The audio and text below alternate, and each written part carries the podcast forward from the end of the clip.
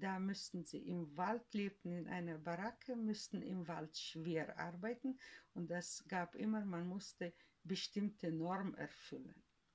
gab aber sehr wenig zu essen und als sie genommen wurden, blieb alles so stehen. Nach dem Krieg kamen sie zurück und äh, war nur das Häuschen und war natürlich nichts drin, war alles geplündert.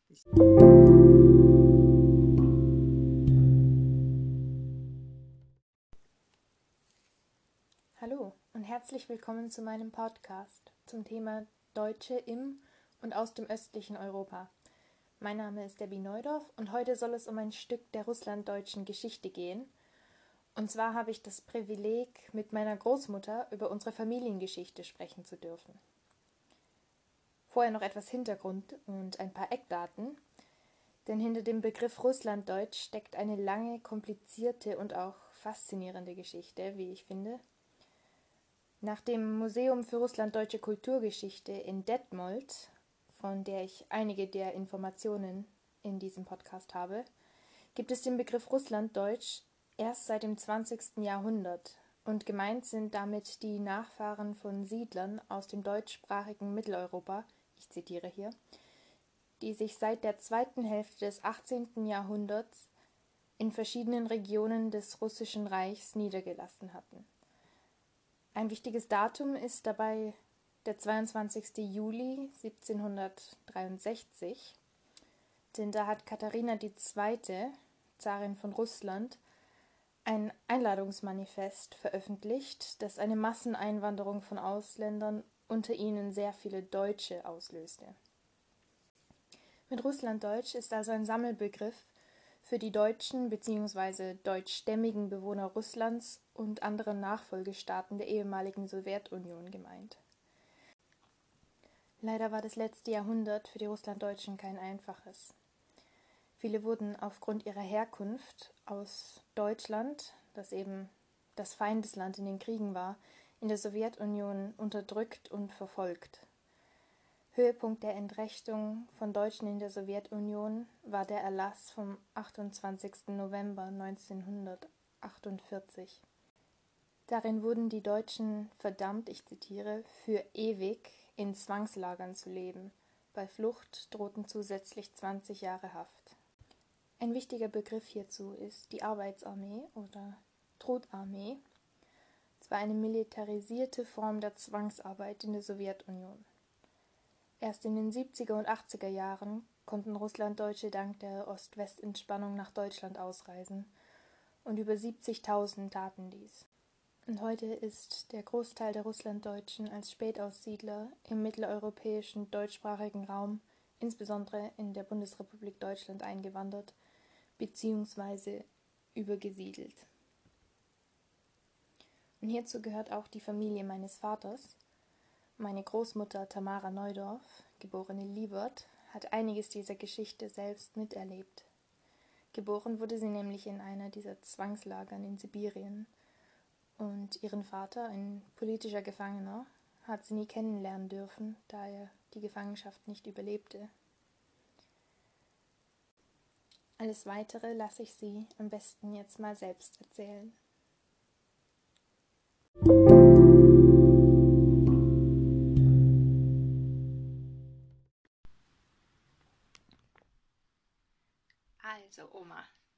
Vielen Dank, dass wir hier reden können. Ich habe ein paar Fragen an dich. Also, Gerne. ist, erzähl einfach. Ich wollte zuerst mal etwas zu deinem Hintergrund fragen, ob du mir ein bisschen von unserer Familiengeschichte erzählen könntest. So, wer waren deine Eltern? Wo bist du aufgewachsen? Mhm. Ich bin im Februar 47 geboren, das heißt nicht ganz zwei Jahre nach Kriegsende. Der Krieg war schon vorbei. Ich habe natürlich nicht gehört, wie die Bomben fliegen und äh, explodieren, aber die Armut war da. Es war wirklich sehr arm. Und die Deutschen müssten ja während des Krieges, die Männer wurden weggenommen, die meisten kamen nicht zurück, wurden erschossen und die Frauen wurden weggenommen in die Trudarmee. Äh, zu Hause blieben dann die Kinder und der ganze Hab und Gut und Vieh, was sie hatten. Aber natürlich, ich bin danach geboren. Und äh, geboren bin ich äh, im tiefen Sibirien, in Westsibirien, wo es kalt ist bis 40, 45 Grad im Winter, aber dafür sehr trocken. Flachland, Frost, Wald, der Sommer kurz, der Winter lang. Äh, eigentlich etwas zu dem, wie die Deutschen nach äh, Russland kamen. Die Katharina II. war dann hier in Deutschland und hat gesehen, das war, glaube ich, 1700 und noch was. Und sie hat gesehen, wie die deutsche Wirtschaft auch schon zu damaliger Zeit viel weiter entwickelt war als in Russland. Und die hat dann so eine ja, so, ein Versprechen gegeben, dass die Deutschen einreisen nach Russland, weil Russland groß ist und es gab sehr viel Land und das war nicht bearbeitet. Das waren einfach Steppen, ungenutzte.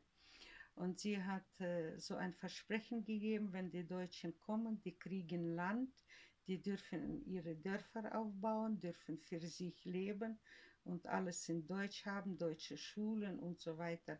Und die brauchten gar nicht zum Militär, die jungen Männer. Konnten ihre Familien gründen. Und so haben sich viele aus Deutschland aufgemacht, viele Familien und sind dann rüber. Und das war wirklich, sie hat ihr Versprechen gehalten und das war auch so. Und die sind in kurzer Zeit als fleißiges Volk, es waren die sehr erfolgreich. Sie hat auch geholfen, Vieh zum Anfang zu geben, damit sie das Vieh vermehrten, dass sie auch mehr dann haben, so Kühe und Rinder und, und Schafe und so weiter. Und die waren auch sehr erfolgreich und sie war auch äh, zufrieden mit den Deutschen, weil sie so fleißig waren.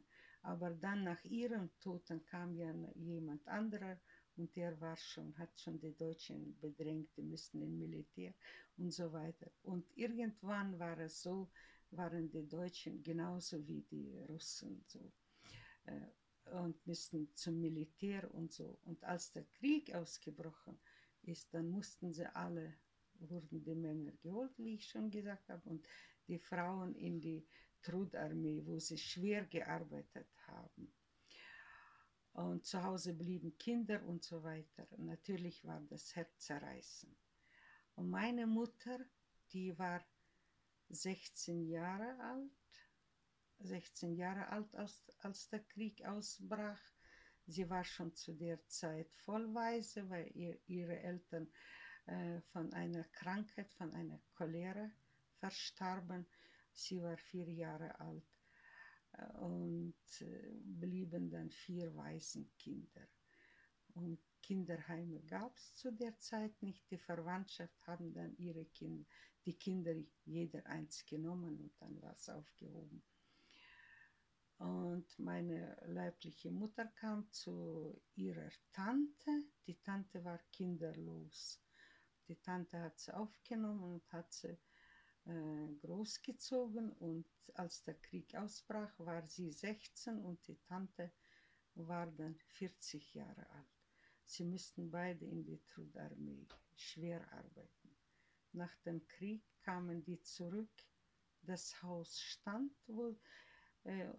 Und während des Krieges zuerst kamen sie nach, die lebten in Ukraine und dann kamen sie nach Sibirien während des Krieges. Und da wurden sie schon weggenommen. Da hatten sie ein Häuschen, ein kleines und so ihre Kleinvieh und so.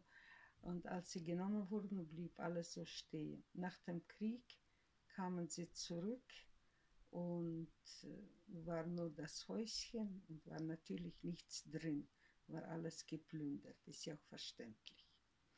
Äh, die Russen brauchten ja nicht die Russenfrauen in die Trudarmee, die Männer an die Front und die Frauen blieben mit ihren Kindern in ihren Häusern. Deswegen haben sie auch bei den Deutschen alles weggeholt. Und dann haben die zwei gelebt und haben dann wieder schwer in der Kolchose gearbeitet und das, damit man ein bisschen aufbaut. Und mein Vater, ich bin geboren, mein Vater war ein Russe, aber der starb schnell und dann war es so. Und so lebten wir in Westsibirien bis 1960. Da war ich volle zwölf Jahre, sind wir umgezogen aus dem kalten Sibirien nach Kasachstan, ins Gebiet Almaty heute. Damals war es eigentlich Almata. Und da haben wir gelebt. Wir sind umgezogen, weil es da besser war vom Klima her. Es war warm. Es gab Obst verschiedenes, zum Beispiel Äpfel und Weintrauben, alles. Das alles gab es in Sibirien nicht, weil der Winter zu, zu streng war und zu lang und der Sommer ganz kurz. Die, das konnte gar nicht wachsen. Ja, und dann 63 habe ich dann geheiratet, lebten wir immer noch in Kasachstan und 77 schon mit drei Kindern sind wir umgesiedelt nach Lettland. In Lettland, und äh, da wurde uns noch eine Tochter geboren, die Lena, und dann 81 nach Deutschland. Und da haben wir, haben wir es gesehen, wie man leben kann, so in Deutschland, der Wohlstand und so weiter. Bis jetzt. Hast du noch Fragen? Ja, ähm, dein Mann, also mein Opa, der ist auch Deutscher eigentlich, aber mit einer ähnlichen Geschichte. Ja, die Geschichte ist ähnlich, aber er ist äh, groß geworden bei seinen seine Eltern sind ja, ja während des der Krieg war zu Ende. Die waren während des Krieges in Deutschland kurz, waren hier auch eingebürgert. Die Urkunde haben wir noch. Und dann, als der Krieg zu Ende war und Deutschland verloren hat, haben die Russen ihre Leute alle aus Deutschland geholt, auch die Deutschen. Ne? Und dann kamen seine Eltern von deinem Opa, die kamen dann in den hohen Norden, das ist Vologda, das ist noch nördlicher wie Sibirien und, und so weiter. Und da müssten sie im Wald lebten, in einer Baracke, müssten im Wald schwer arbeiten und das gab immer, man musste bestimmte Norm erfüllen.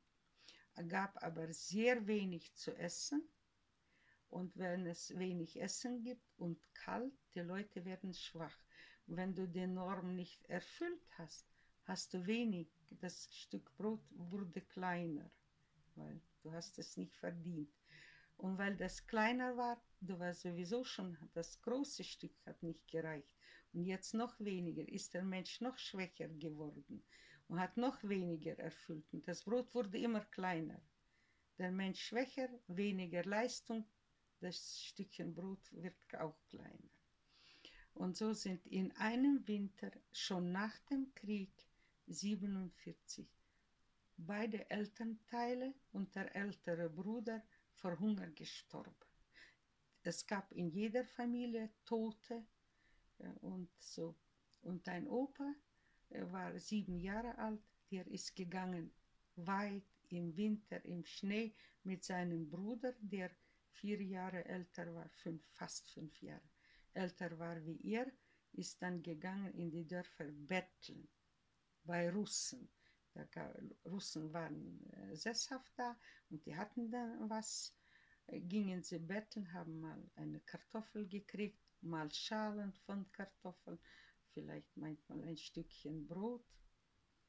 Und äh, nicht alle Russen waren so freundlich zu den deutschen Kindern, weil das hieß ja, die Deutschen sind die Faschisten, die haben den Krieg angezettelt. Und die anderen haben es wieder verstanden, dass diese Kinder nicht schuld sind. Das haben ja die anderen angezettelt, nicht diese kleinen Kinder. Und deswegen waren die dann herzhafter und haben auch was gegeben. Und die anderen haben den Hund losgelassen, der soll sie vertreiben. Und so weiter. Und, und so war es. Und zum Beispiel, ich bin groß geworden bei einer Pflegemutter, bei der Tante eigentlich. Und die war 1901 geboren. Und als ich geboren war, war die schon fast 47 Jahre alt. Die hat gut beherrscht die deutsche Sprache. Natürlich, jede Sprache entwickelt sich. Die hat sich auch entwickelt hier. Äh, und wir sind aber geblieben bei der altdeutschen Sprache. Ne? Und meine Pflegemutter hat mir nicht erlaubt, zu Hause ein Wort Russisch zu sprechen. Es war so, auf der Straße mit den Kindern, das Dorf war gemischt, Deutsche und Russen. Auf der Straße mit den Kindern Russisch. Sobald ich die Tür zugemacht habe, drinnen, hat die, die, meine Pflegemutter nicht erlaubt, ein russisches Wort sprechen. Der hat dann gesagt, wir sind Deutsche und in diesem Haus wird nur Deutsch gesprochen. Deswegen konnte ich die Sprache. Wir haben alle Feiertage jetzt Weihnachten und Ostern nicht gefeiert wie die Russen. Sie haben ja alles zwei Wochen verschoben von uns. Das haben wir nicht gefeiert, wir haben nur Deutsch gefeiert und eigentlich sogar die deutsche Küche beibehalten. Und wenn ich ehrlich bin, bis heute hier in Deutschland äh, koche ich noch so einige Sachen, die wirklich nur wir Deutschen gegessen haben, auch in Sibirien, aus meiner Kindheit. Das ist geblieben, das ist für mich was Besonderes. Das mache ich heute. Also so. aufwachsend hast du dich schon als Deutsche Deutsch. gefühlt. Ich hatte ja auch einen deutschen Nachnamen, äh, Liebert, und äh, deswegen auch in der Schule überall. Das war auch Deutsch. Und als ich 16 wurde, weil mein Vater ja ein Russe war, durfte ich wählen. Will ich jetzt Russe sein oder Deutsche? Ich habe keinen Augenblick überlegt, habe gesagt, ich will Deutsche sein, weil ich die Sprache, die Kultur eingehalten habe für Deutsch und ja. Und nachher habe ich natürlich einen deutschen Mann geheiratet. Ein Russe wäre nicht in Frage gekommen, glaube ich, aber weiß nicht. Und deswegen ist es wirklich alles deutsch gewesen. Mhm. Und ihr hattet aber einen ziemlichen Kampf, dass ihr nach Deutschland kommen konntet, obwohl ihr eigentlich deutsch wart. Ja, ja, wir hatten vier Jahre, wir hatten damals vier Kinder und wir hatten, äh, sind auch nach Lettland umgezogen. Da war es, hieß es immer, da kommt man besser weg nach Deutschland aber äh, wir hatten vier Jahre. Ich glaube, wir haben siebenmal diesen Antrag gestellt. Aber man musste immer aus Deutschland eine Einladung haben, dass man hier Verwandte hat, Nachverwandte, bis zweiten Grad. Und ja, den haben eingereicht, immer wieder Absage gekriegt, eingereicht, immer wieder Absage gekriegt. Und dann nach vier Jahren durften wir ausreisen. Das war 9. Januar 81. Und hier kam dann das letzte Kind, das fünfte, zur Welt schon in Deutschland. War aber trotzdem ein, Russe, ein russischer Bürger. Wir müssten ihn hier ausbürgen, obwohl er hier geboren ist. Mhm. Und dann haben wir uns ausbürgen lassen aus der russischen Staatsangehörigkeit und haben voll deutsche Staatsangehörigkeiten Antrag gestellt sind geworden. Und dein Opa und alle Kinder, weil er in Deutschland war, ist Heimkehrer und ich war ja nicht. Ich bin Spätaussiedler. Wir sind verschiedene Stufen. Interessant. Mhm. Dein Papa ist auch ein Deutscher, ist die hat die Staatsangehörigkeit gekriegt als ein, ja, als ein Heimkehrer. Er ist heimgekehrt, wobei er nie in Deutschland war, aber durch seinen Opa hat er dann, durch seinen Vater hat er dann, ist ein Heimkehrer. Interessant. Ja, die Deutschen haben uns sehr gut aufgenommen. Wir waren überglücklich, wir hatten Hilfe gekriegt wir hatten Wohnung gekriegt. wovon wir nur träumen konnten, eigentlich. Haben schnell Arbeit in den Jahren gekriegt, beide arbeiten gegangen. Und jetzt beide Rentner geworden. es sei euch gegönnt. Danke. Könntest du mir noch kurz erzählen, wenn du gesagt hast, das Dorf, in dem du groß geworden bist, war gemischt, deutsch-russisch. Mhm. Wie denn da die Dynamik war oder wie war die Situation der Deutschen im Umfeld? War das überall so gemischt oder? Nee, auch zu der Zeit gab es so, dass die Leute irgendwie so große Verwandtschaften, große Sippen haben sich irgendwo angesiedelt ne? und haben dann so gebaut oder äh, und blieben unter sich. Es gab deutsche Dörfer, aber zu meiner Zeit gab es keine deutsche Schulen mehr. Ob es das Dorf auch wirklich vielleicht zu 90 Prozent deutsch war, die Schule war trotzdem russisch. Und wir waren aber in so einem Dorf, wo es gemischt war.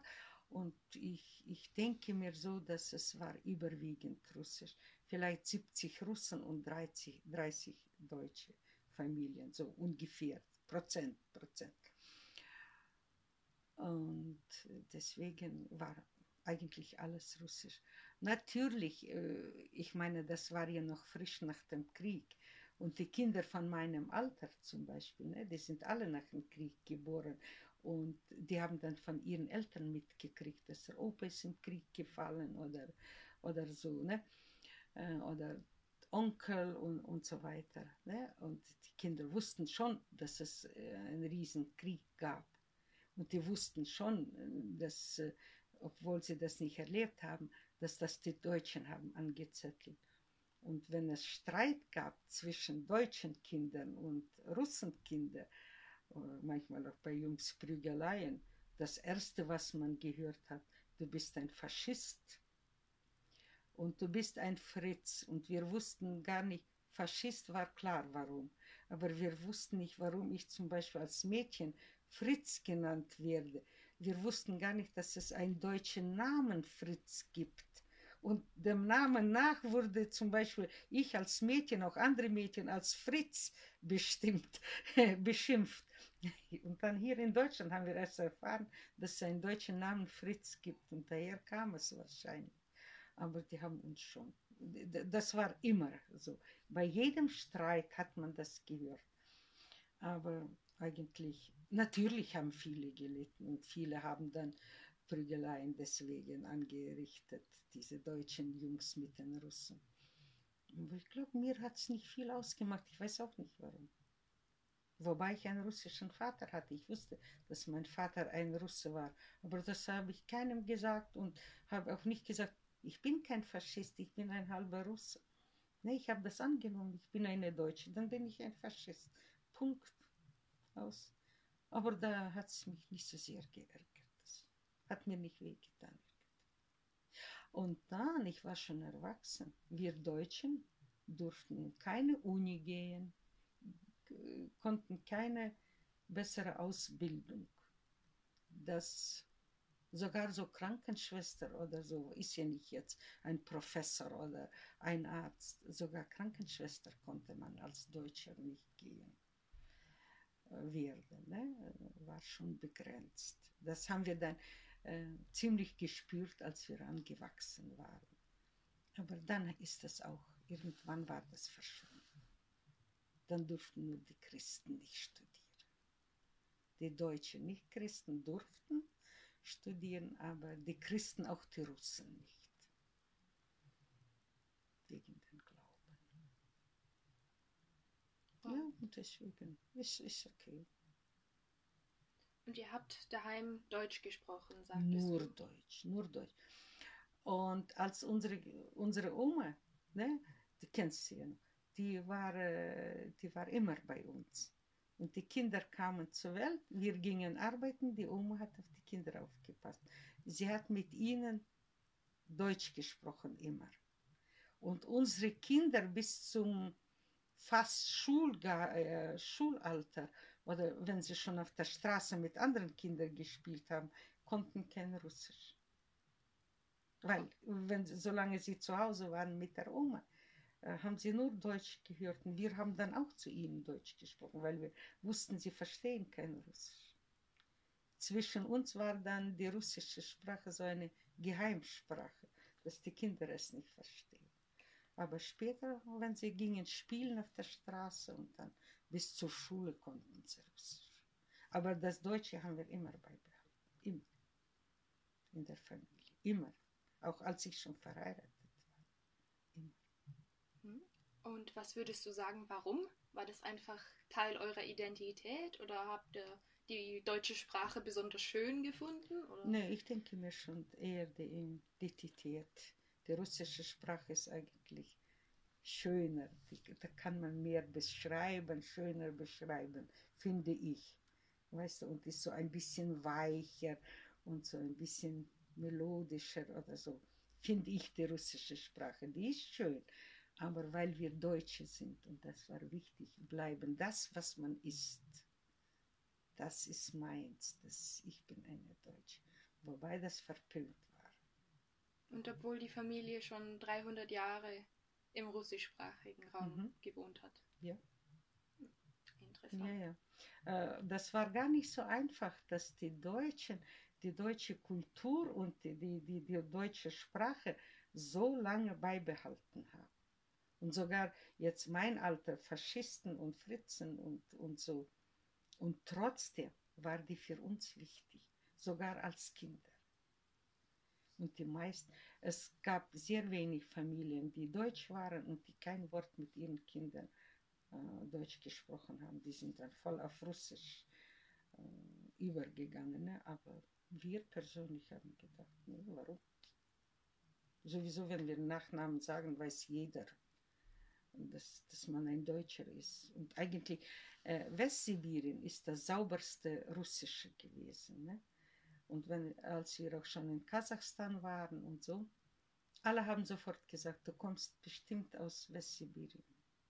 Weil äh, bei mir ist die russische Sprache ohne Akzent so. Die anderen haben ein bisschen so, so O betonen oder in Russisch. Ne? Und bei mir war das ich meine, ich beherrsche jetzt noch nicht schlecht, immer noch nicht, wenn, obwohl wir 40 Jahre hier sind, die russische Sprache. Aber trotzdem, die ist für mich auch schön und ich kann die und äh, spreche auch gerne äh, Russisch mit Leuten, die die Sprache verstehen. Aber innerlich, äh, nein. Also du bist voll bilingual aufgewachsen mit Deutsch und Russisch gleichermaßen. Gleichermaßen, nur dass zu Hause nur Deutsch und in der Öffentlichkeit nur Russisch. Aber das sind so zwei Sprachen, das sind Muttersprachen. Und in Deutschland, als ich den Sprachkurs machen musste, war so. Meine brauchte gar nicht, aber es war so ein Gesetz, Arbeitsamt hat es verlangt. Ach, was wollte ich jetzt? Äh, weißt du, und da, da war es für mich so, äh, ja, und ich, als ich fertig war mit der Sprache, mit dem Sprachkurs stand drin Muttersprache Russisch. Weil wir sind bei dem Altdeutschen geblieben und das haben auch die Lehrer gemerkt. Habe ich dann gefragt, ich sage, hallo, in Russland war ich Deutsch und hier ist die Muttersprache Russisch. Äh, hat die Lehrerin gesagt, ja, ja, aber du beherrschst die, die Russische besser. gut, ist egal, was auf dem Papier steht. Ist auch so, zu der Zeit habe ich auch besser beherrscht. Vielleicht jetzt immer noch, aber, aber innerlich bin ich deutsch. 100%. Vielen Vom russischen Blut habe ich nur, weil vielleicht, dass ich Birken liebe. Die Birke ist der beste Baum für, für richtige Russen. Und das ist für mich auch eine Birkenallee, ist für mich wow.